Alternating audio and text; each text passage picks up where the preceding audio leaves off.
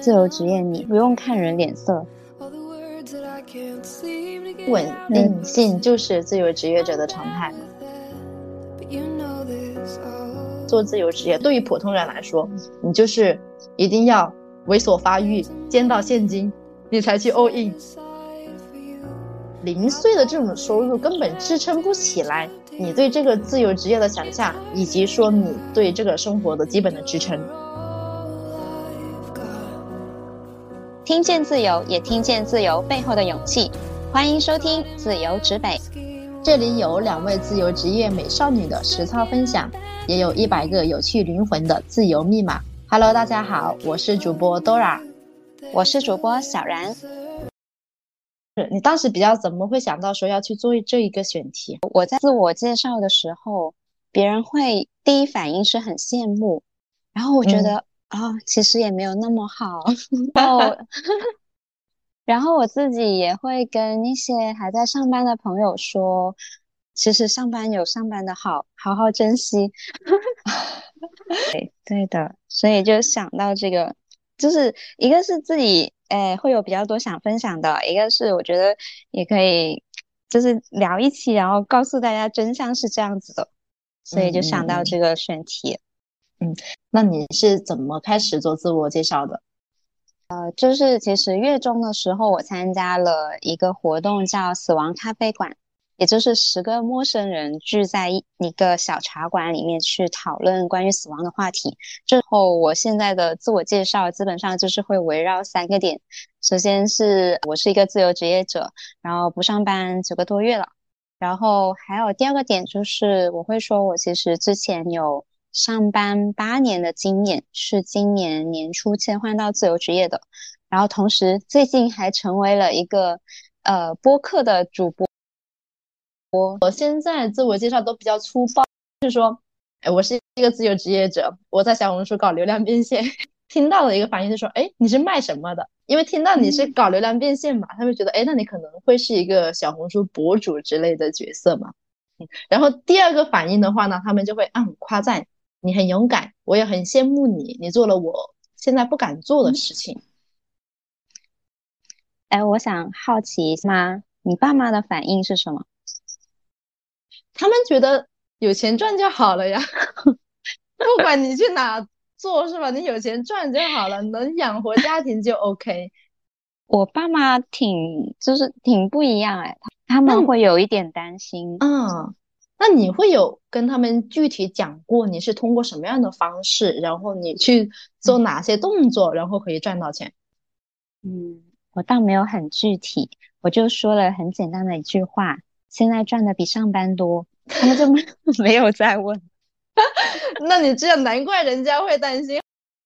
我们在做小红书嘛，我们需要很多个手机。我曾经跟他们征集过旧旧手机，我爸就很，他有可能以为我要搞搞传销，或者我只是不想 说那么多可能他们听不懂的话。呃，你可以其实具体一点去，或者你找个什么形象一点的比喻，然后让老人家安心一点嘛。如果别人问起说，哎，你女儿做什么的，我也不知道，反正在家就能赚钱。OK，现在他们知道多一些了，嗯，应该没有之前那么担心。我前几天就刚跟以前一个挺欣赏的同事聊天嘛，我讲到彼此的近况，然后他就说起他最近是在 gap year，因为他之前在。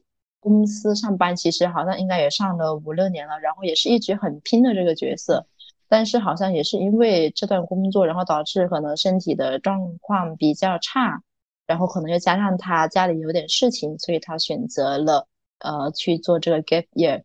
然后他就问我在干什么，最近工作怎么样？然后我说我在自由职业了，他就说我看你胆子更大，就是。哎，我觉得，我觉得就是比较熟的朋友啊，他们都会觉得，哎，很很羡慕你，然后同时也觉得你很有勇气。然后羡慕的点在于说，你不用早起啊，也不用挤地铁啊，不用打卡上班，而且还能够错峰出行，这些就是都是上班人对自由职业者羡慕的点。勇气不用去上班拿固定的工资，自己搞自己的事情。嗯，然后也找到了一个可能安身立命的赚钱的方式，对，然后你会更自由的去支配自己的东西。所以，就如果你还没有加入到这个行列的时候，你可能就会比较多对这个自由职业有一些固有的印象吧。我们可以现在聊一聊，就是如果在没有成为这个自由职业的时候，你以前你以为的这个自由职业是有哪一些的，呃，你的印象呢？我觉得第一个就是时间特别自由，就是你想工作就工作，然后想休息就休息，嗯，然后还有就是地点自由，就是你可以一边旅行一边工作，嗯嗯嗯，这也是，对你带一个电脑，然后你在大自然里面，你也可以工作，觉得呢？哎，其实我还是不太喜欢一边旅行一边工作耶，嗯，我觉得这种自由，我不想我要的自由是我能够。全然的就投入到我的这个旅行当中了，嗯嗯。嗯，这就是这样的话，就是我觉得说我要追求自由职业，我是想要达到这种状态，我就可以说安排这个四到五天啊，就是我就可以把工作抛开一边，觉得自由职业，呃，一开始有哪一些的印象哦？好像自由职业的人每天都很快，你别人在上班的时候，他是在那里晒太阳的，人家在那里露营啊，在野餐的。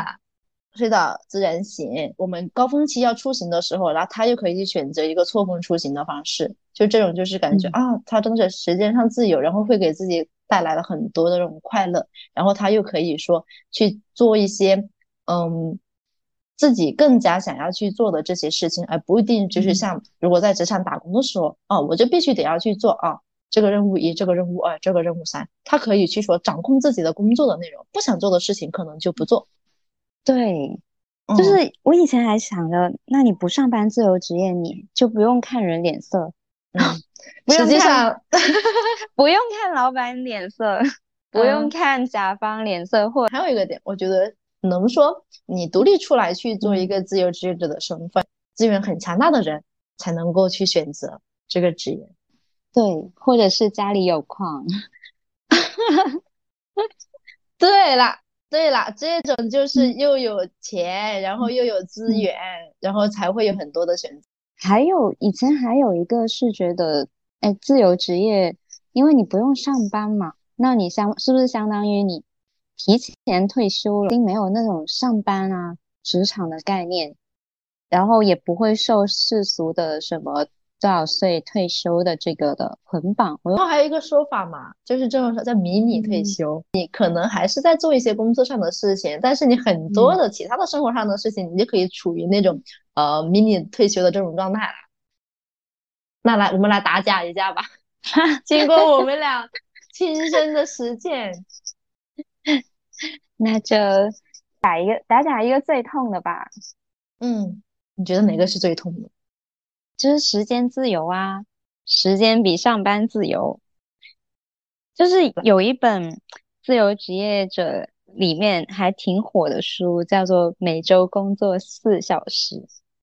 曾经我也被这个书名给骗到，就是我以为呃自由的人，即使他呃没有这么极端，就是每周四小时，但是他可能每天。以前上班是八小时嘛，或者说更长，他可能每天四小时，或者说四小时以内，他就可以比较轻松的赚到一些呃让自己生活的的不错的那个钱。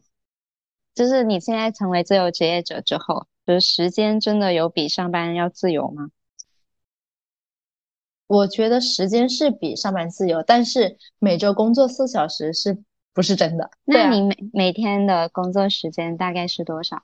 举个例吧，就是我觉得这个也是阶段性的。其实，嗯，就像前段时间呢，就我们工作上不是比较多调整嘛，然后业务又下滑的一个打击啊，然后就想要是重振旗鼓，就是多点，就是从多个角度都要去把这个倒腾起来。就是一直忙，一直忙，然后我就感觉到自己是从早上起来到晚上闭眼之前，就都是一直在工作，因为我没有一个工作到生活的这种切换，你知道吗？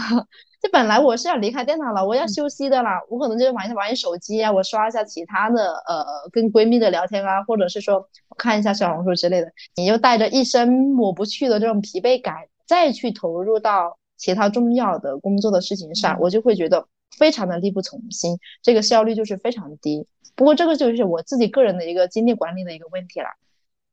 自由职业者的他可能会遇到的一个状态，就是他可能在工作上跟生活上的这个切换，就是没有一个明显的界限，导致说感觉到你是一直在这种工作，然后你你自己会也觉得很累。自由职业的精力管理啊，真的是一直需要学习、一直要探索的课题。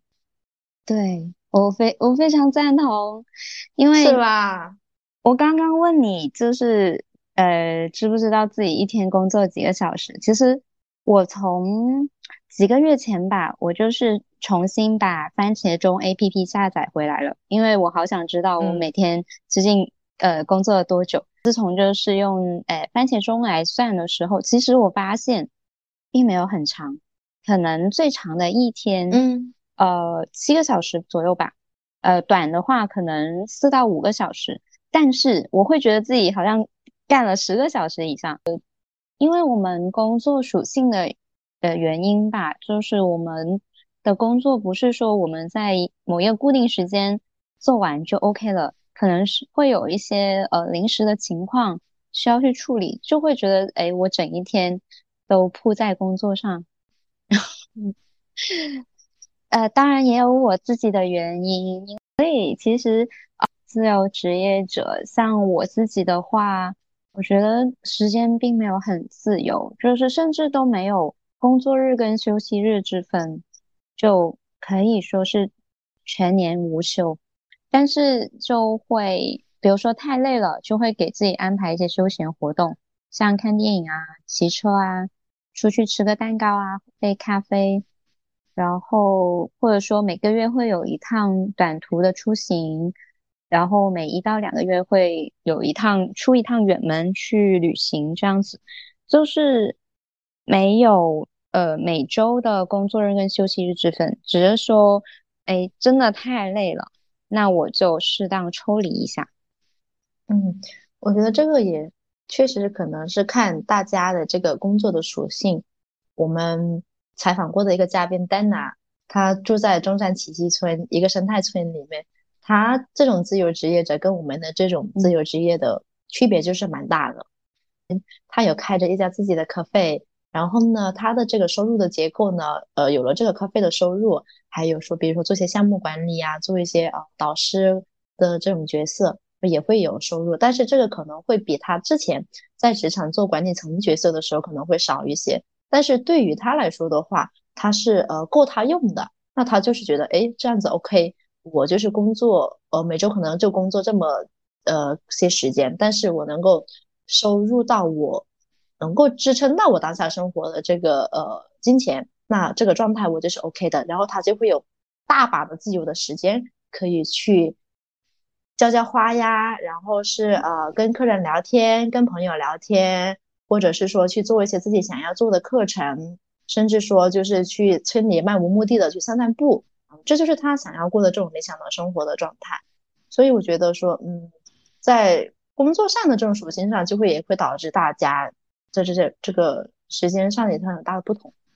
所以我觉得，如果回归到像我们在这种呃，在城市里的这种自由职业，其实我们还能更加多点的自由的状态的话，可能就像是刚才提到说啊，我们可以在工作日去逛商场啊，或者是说你去野餐、去露营都没有跟你抢那种好位置了，这就得要周一跟周五去出去，那整一片草地都是我们的。哦，对啊，像然后工作日出去玩嘛，像你这样的话，你肯定啊酒店还更便宜，机票更便宜。对对，这也就是自由职业还有一些好处的地方了。只是因为我们的工作类型不同，所以呃时间的自由度也会不同。在一个自由职业社区，林安他有一个总结，就是说自由职业它其实有六种比较常见的变现模式。一是专业技能变现，就像呃写文案啊、做设计。然后第二个就是影响力变现，比较常见的就是个人 IP 的变现。然后其实我觉得这两种它其实都是要持续去投入时间精力嘛。所以它的时间自由度应该是比较低的。然后第三种是知识付费的变现，比如说，哎，一对一的咨询啊，做课程啊，写个专栏。然后这种它有可能是投入一次可以吃比较久的，但是它也要就是不断的去迭代自己的内容。然后第四种就是作品变现，比如说，呃，出书，或者说你设计的。一个什么小玩意儿，它有一版权了，然后你可以收这种版税，或者说，呃，就是它你可以持续通过它去获得一些收入。第五种就是销售产品变现，呃，卖一些实体啊，或者说虚拟的产品。然后第六种就是资源跟资产变现，比如说投资理财，或者说你有人脉资源就去做 IP 经纪人。然后其实这一种。也是需要时间的，比如说你投资的话，你也要花时间去了解产品。呃，如果说是人脉资源变现的话，你也要去经营跟维系一些关系。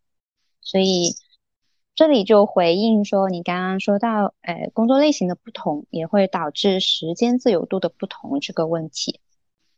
嗯，如果给你重新再来选择一次的话。你刚才提到的那几种变现的方式，你自己如果刚裸辞的话，你会选择哪一种方式切入？啊，专业技能变现，我觉得这个是呃我最容易实现。你呢？卖货吧，还是卖货吧？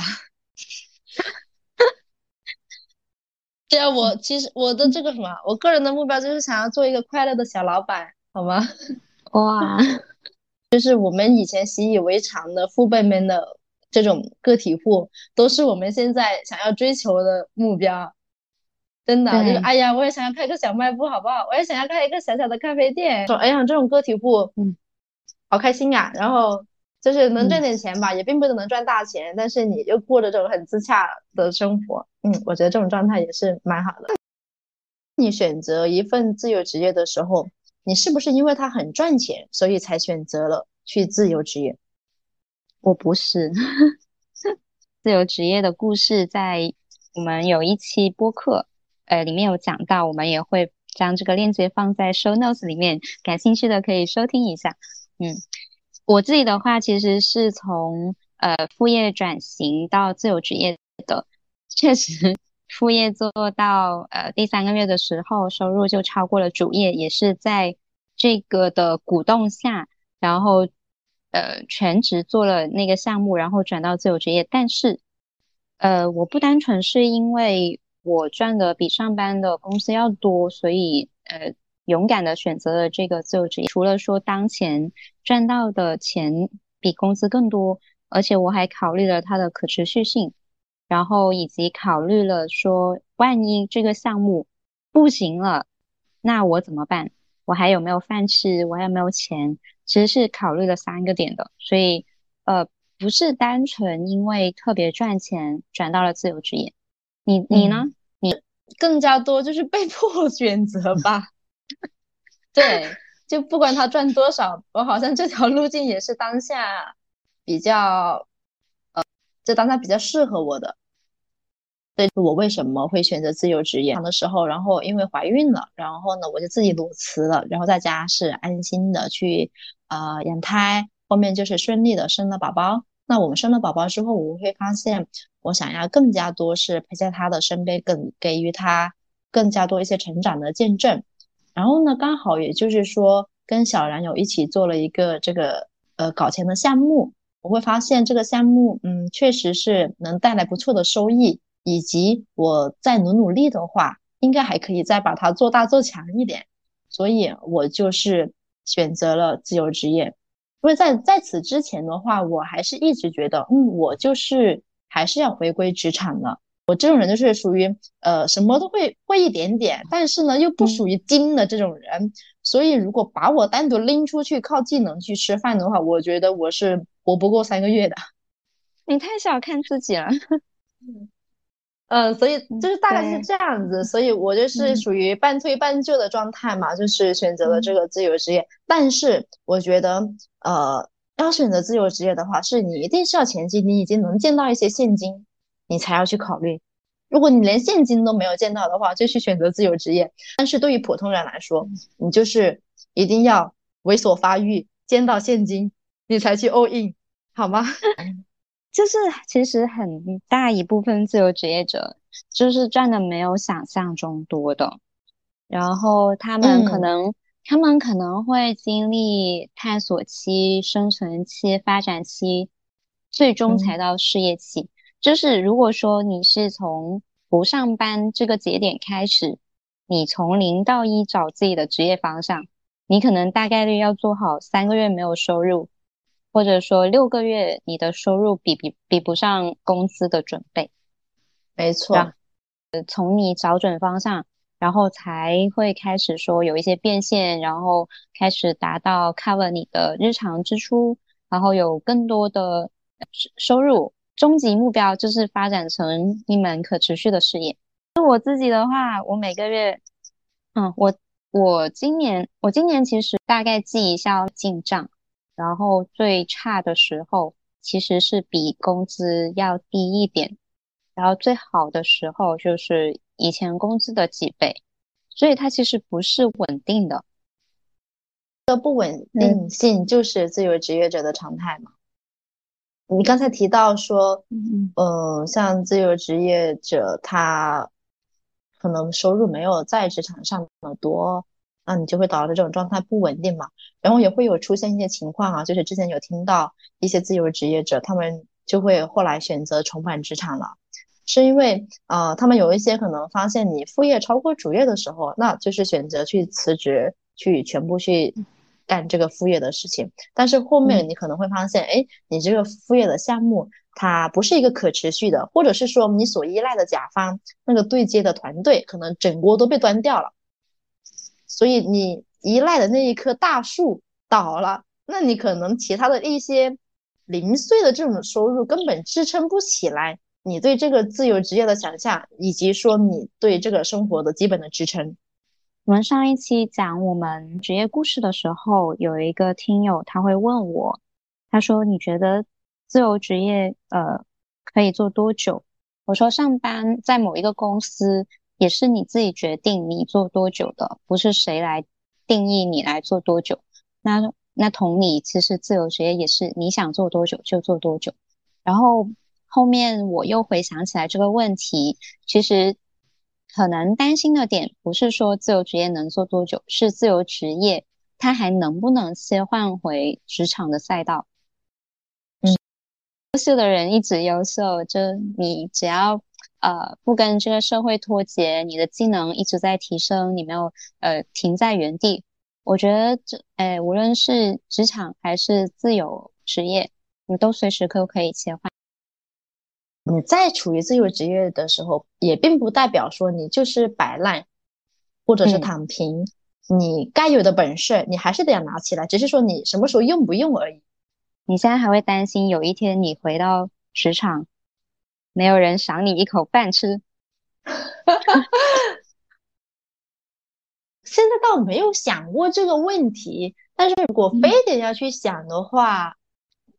我觉得会呃会担心，但是我可能没有以前那么担心了，因为我现在已经会比较明确的独立把控的是哪些事情。其实这些事情跟我在职场上也是一样的。就比如说我现在在做自由职业，同样我也是带团队的，我也是管理团队。其次我是会更加多去参与到不同的这个角色，包包括是说运营、销售。以及管理者的身份，甚至说我是就是呃内容的创作者，就每一个岗位我都有亲自去实践过。那这样的话，不管是说对于我后面去做一个专门是属于说呃专业领域上的人，或者还是说在公司某个领导位置上的人，我觉得我都还是有具备一定的优势的，因为我是有这些经历，以及说我能够沉淀出来有我自己的一套的方法论。我们再来打假一个，呃，你自由职业是不是资源很强大？是不是家里都有矿？还是说你的金主有特别多？这个点，我觉得我先要问一下小然，就是了，对，因为呃，小然的话呢，他一直以来就是有点像被钱追着跑的那种体质，因为他在工作的时候呢，然后就是会有比较多的人会去找他去做一些啊项目的协作，那这就是你副业的收入的部分嘛？对，所以你来回答一下。首先，首先澄清一点，家里没有矿。爸妈其实都是普通的个体户啦，一个是在运输行业，然后一个是在家政服务行业。那时候我的一些副业的收入，主要是来源于我的呃朋友，哦，他们知道，哎，我在文案、在运营以及呃一些项目的对接上，我是一个呃比较负责、认真，而且技能也稍稍比呃突出一点的人。所以他们会，呃，有项目的时候，有这个需求的时候，他们就会问我，哎，最近有没有时间？然后，哎，这个项目要做多久？然后要做什么？然后能给你分多少钱？然后我我觉得，哎，OK，有时间，然后这个钱也觉得合适，那我就接了。就真的是完完全全的是零资源，我跟呃甲方啊、金主啊，我其实是没有直接的接触的。嗯，所以你这种是属于吃二手资源吗？对，我就是一个吃二手资源的人。你刚才提到说，其实你自己没有太多的资源的，都是被别人找。那像你现在已经进入到这个自由职业的状态，你是怎么收获的资源呢？嗯，我就是说一下我靠什么吃饭吧。一个，一个是呃，我跟。我跟你在做的那个小红书带货的项目嘛，那个是我的第一收入来源。然后另外一个就是呃朋友介绍的文案策划项目统筹的兼职是第二收入来源，属于啊产品销售变现加上专业技能变现。然后最近最近还有一个新的变化，就是我呃就是买了一个储蓄险，然后以及做了一些理财的动作。就是他们当下不会立即给我带来回报，但是他们会在三年、五年或者说更长的时间过后，为我带来一些被动的收入。刚才跟小兰打假了自由职业三个现象，第一个就是时间比上班自由，那第二个自由职业是不是钱多事少？第三个呢，自由职业是不是资源都得要非常的强大？那接下来的话呢，我们。再来聊两个自由职业者，呃，比较多要面临的一个课题，比如说，那我们选择了自由职业，你一个人在家办公的时候会不会孤独？我觉得这个问题的话，小然一定会有很多的感触。对，特别特别多的感触，因为我来说说你的故事，因为我其实前半年，我前半年都面临着这个。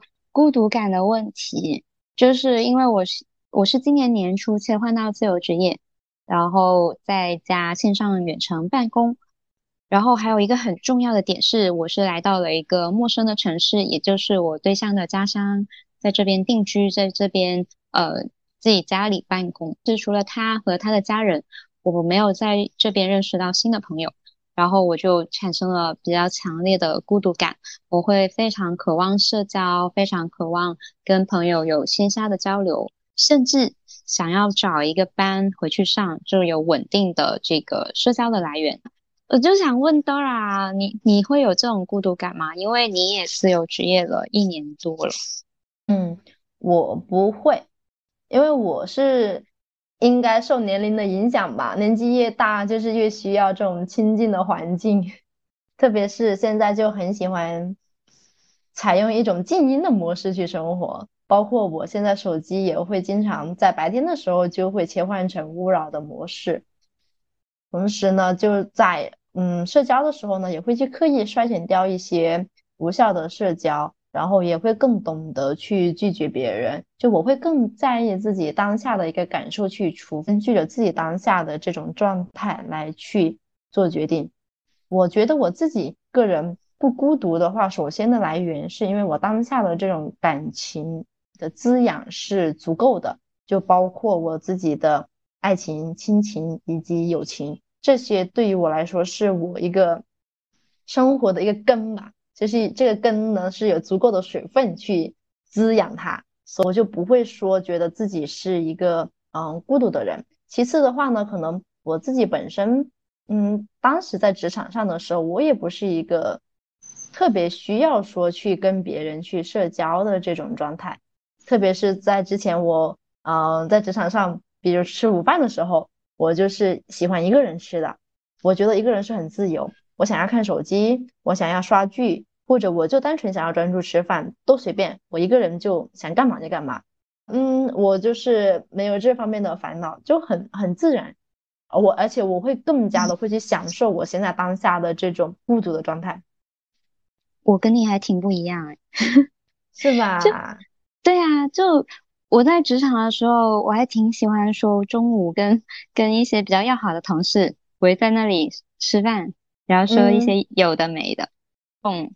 我喜欢从集体里面就是找到一些比较呃投缘的朋友，然后跟他们有交流。其实我是挺享受这个部分的。所以其实今年切换到自由职业没有了这个部分，所以我会有蛮强烈的这个孤独感。在这个月，这个月有了一些新的体会，就是我哎上两周不是去了广州待了五天。然后其实，在那在那五天里面，我就做了蛮多事情。然后一开始就是参加一个叫“死亡咖啡馆”的活动，就十个陌生人聚在呃线下小茶馆里面去讨论关于死亡的一些话题。然后还有就是拉了两个朋友，就陪我看那个。五月天的演唱会外场，就是我们没有门票，就是在那个入口挥舞着荧光棒，一边蹦一边跳，就是听着那个音乐在那里跟唱。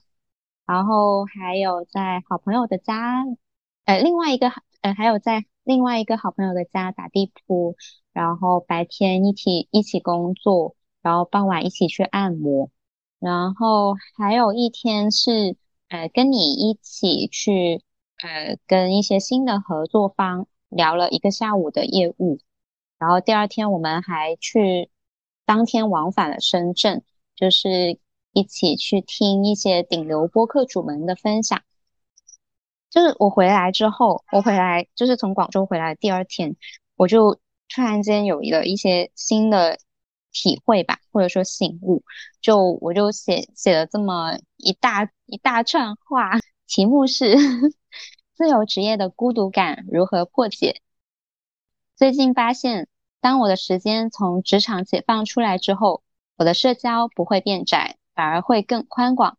比如，我有更多时间跟原本要好的朋友保持链接，甚至有深度的交流跟合作。比如，我的关注点回到了原本疏忽许多的家人身上，把拖延的保险和身体检查逐一安排。比如，我因为自身的业务有一些合作方主动靠近，从而认识了不同行业、不同阶层的人。比如，我有了一些新爱好，像做播客，它又会指引我向新的圈子、新的朋友靠近。时间自由让我的社交有了更多的想象空间。现在的我。孤独感少了许多，值得记录。这 就是当时我写的一段话。你刚才你知道吗？就立马切换成那种播音腔了。就是就是在读自己写的小作文嘛。对啊，就是我们以前在职场上的时候，其实更加多是面临着一些被动的社交，但当下我们自由职业的时候，更加多是自己主动去出发。你想要去链接到什么样的人？你想要进入什么样的圈子？你想要啊靠近哪些资源，那都是自己去选择。对，我现在回想起来，我们应该是太习惯于被动社交，就是从读书到工作，就是从学校啊班级到呃在同一个公司工作的人，就是很习惯这种被动社交，所以当。当主动权回到自己手上的时候，就会有一些不知所措，需要一些时间来适应这个变化。嗯嗯，现在就感觉像打开了潘多拉的盒子。哎呀，原来可以有那么多的方式。对对，还挺惊喜的。嗯，那我们接下来就是来到呃最后一个问题：自由职业的话呢，它是属于一个啊没人带、没人卷的一种。场景嘛，那你会觉得说这样会不会比较没有成长？然后你在这种环境当中，你怎么去保持自律？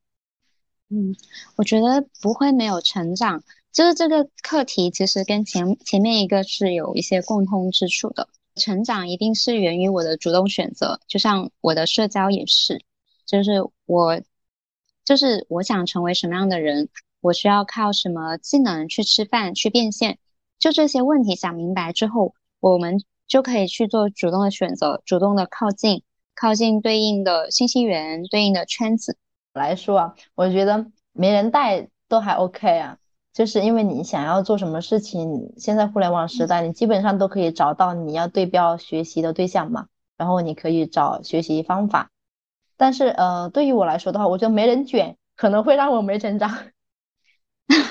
然后幸好身边是有你这样的角色，对，我不觉得我卷哎，因为我知道有，因为我知道有比我更卷的人，我身边就有。啊，我不要认识这样的人，我觉得认识你一个就够了。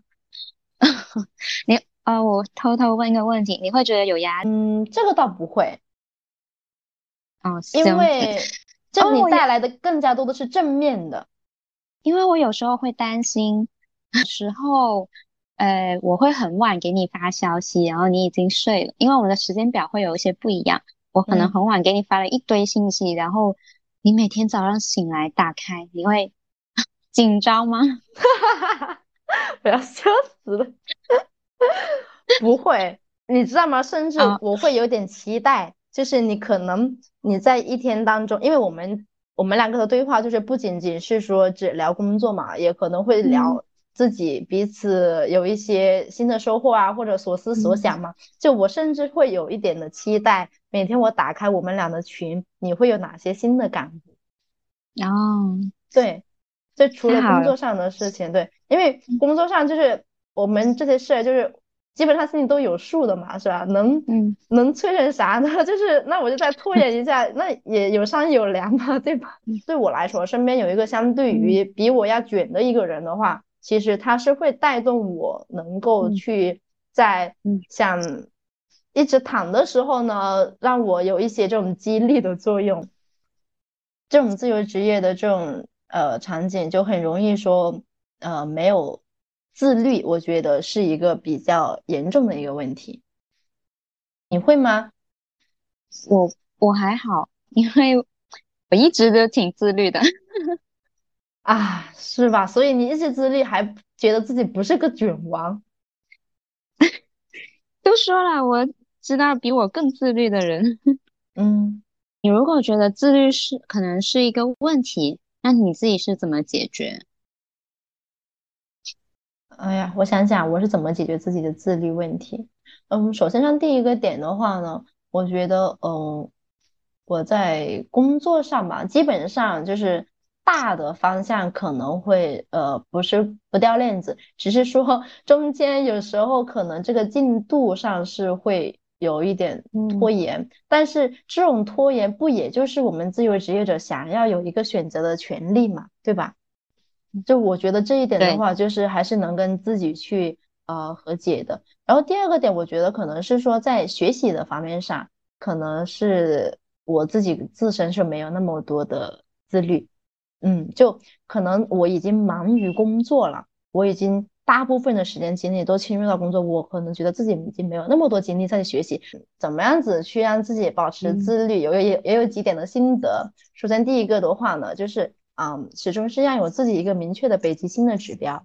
我某个阶段我要做成什么样的事情，或者是说你放长远一点说啊，我这个人我是要成为，终究我是成为一个什么样的人？那如果你已经明确了有自己的北极星的目标。那你其实你做很多事情的时候，或者是说你面对很多困难以及说烦恼的时候，你会减少很多的内耗，因为你就不会去在中间纠结太多。嗯嗯，这是一点我觉得是最重要的。其次的话呢，就是呃，你要在这个合适的阶段，你要去找你合适的老师。就我们一直说，可能自由职业你是一个个体，你需要链接很多的资源嘛。但是，嗯，你要想想是自己是当下是有什么样的资源。你可能你在链接到一个很强大的一个 IP 呀，或者什么导师之类的，但是人家很强大，未必是适合当下的你。所以你是要去判断一下哦，你当下是适合什么样的呃导师，然后你需要学习什么样的东西，那你就是找到这个优秀的人，你就跟着他去呃学习。然后第三个点的话呢，就要一直要告诉自己，你的学习的能力就是自己的一个金饭碗，你要保持你这个学习的一个状，警醒自己，你要告诉自己，我要有保持自己的这个学习的能力，我才能够让自己的状态会更稳一些。这可能是抗抵抗风险的一个能力。嗯，我好想就是夸你刚刚说的第一点，就是你说呃明确了北极星的目标，然后就不要有内耗。因为我是特别容易有内耗的一个人，我会纠结这个事情怎么没有做好，然后发生了什么问题，就然后也是从你身上学到了不要内耗的这个点。就有时候很多时。很多时候就是可能我 还蛮慌的，或者说情绪有比较大的波动，我觉得都是你的情绪稳定，然后影响到了我，然后哎要赶紧从这个情绪抽离出来。嗯，你说你是一直比较自律，那你为什么能够做到一直自律呢？就是来源来源于我可能比较有，就我是一个危机感比较重的人，就是同时就是也是。比较想要一些确定性、安全感的人，其实也是来源于呃危机吧。那我就会做一些计划，然后希望通过正面的东西去掌握更多的确定性。那我自己比较自律的是，我每天会做计划，然后我的计划不像那种市面上那种，哎，什么年度啊、月啊、日啊。有个什么 OK 啊 KPI 这些我都没有，其实我还蛮简单的。比如说我年度会写一个愿望的清单，会分成几个大块，比如说我的工作、我的哎健康、情感、娱乐、爱好这些，我希望呃到了年底，他们呃有一个什么样的重大的变化，可能每一个大块就写个三三条左右。就不会写特别多，然后那到了每个月，我也会根据我当月的那个呃，就是时间精力的分配，然后去写一些我希望达到的重大的一些变化。那到了每天，到了每天就会写当呃今天自己呃要每个板块要做的事情是是哪些，然后。也会从这些事情里面再去挑，逼自己挑三件很重要的事情，就是这三件事，不是如果这三件事我今天一定要做完，即使其他事都没有做完，我只要做完了这三件事情，那我这一天都可以非常的安心。嗯，然后这是一个做计划的部分嘛，然后呃，另外一个就是复盘的部分，就是在我的这个计划表里面，其实每天我会写一段很小的复盘。一个是你要选一个你今天最触动的点，然后把它记录下来，然后它会分为三个点的记录，一个是事情的经过，也就是它发生了什么，诶，具体具体是怎么样的，然后第二个是，诶，你要去问为什么，然后一直一直思考，直到你觉得这个为什么带来的思考是对你有启发的，你要把它记下来。然后第三个点是你怎么去做优化，就是你刚刚针对你那个呃为什么，然后再去想优化，然后就是这三个点就构成了今天的复盘。其实这个复盘我在每天的那个计划表最下面的那个空格都会写这么一段。嗯，我问个问题哦，你这样子的状态你会觉得累吗？你会觉得累诶，我觉得这是一个开启我一天工作生活最好的一个方式。那我最开心的状态就是我单独拎出来的那三件很重要的事情，我完成了，那我这一天非常开心。好呀，那我们这一期的节目就分享到这里喽。欢迎大家每周收听自由之北，欢迎你在评论区跟我们互动，也可以在 Show Notes 找到我们加入听友群。世界如此辽阔，愿大家都自由自在。拜拜，拜拜。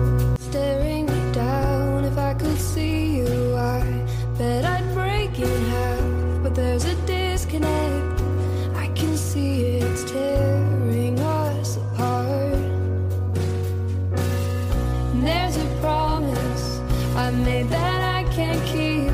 Oh, my regret testifies that I am far from flawless, always reckless. Can I borrow your forgiveness? I say I need some space.